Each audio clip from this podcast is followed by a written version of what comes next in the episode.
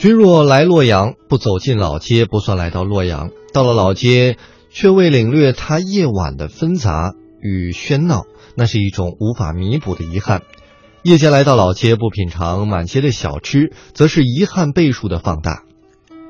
斜阳放慢了下坠的速度，青砖墙上洞开的大门外，一个、两个、三个，走进不知啊有多少汗水的背包客，带来了异乡陌生。有不陌生的味道。当落日余晖与满街灯火交融，老街历史成为一条流动起伏的彩带。人们踏进这五彩河流，变成一条条、一群群流动的彩鱼。满街飘动的幌子夹在灯红酒绿当中，竟也描绘出了几分武侠小说里市井的暧昧与血管里侠洞般的萌动。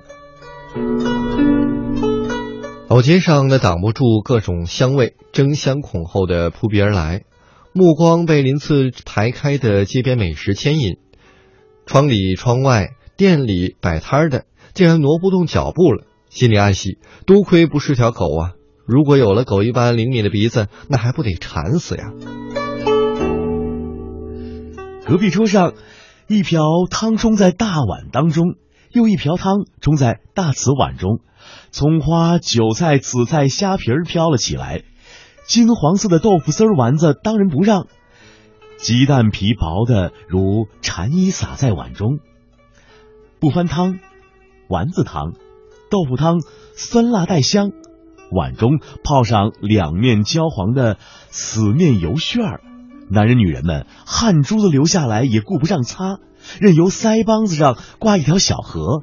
那一个个唇上的红红油，如热闹的花儿。老街与许多的小巷相连，更喜欢切四两卤他锅的卤肉，端着瓶牛二，找转弯找到一家馆子，进了门槛呢，在木质的长几前坐下，撸起袖子，端了一碗红肥绿瘦、香气四溢的汤。一口酒，一口肉，一口汤，不知何时，旁边坐着两位素面女子，竟也是一瓶小酒，一碗汤。不过下酒菜则是几片臭干子，汤酒相加，不一会儿就素面腮红，如描了淡妆。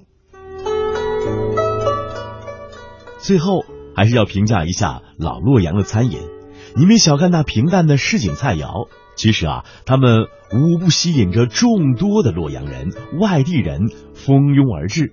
放眼望去，薄如蝉翼的肉片，热气腾腾的铁锅凉粉，香脆入口的凉拌银条，满口糯香的红薯汤、小碗汤，还有莲汤肉片、炸丸子等等，吃下来一圈，想不出汗都难。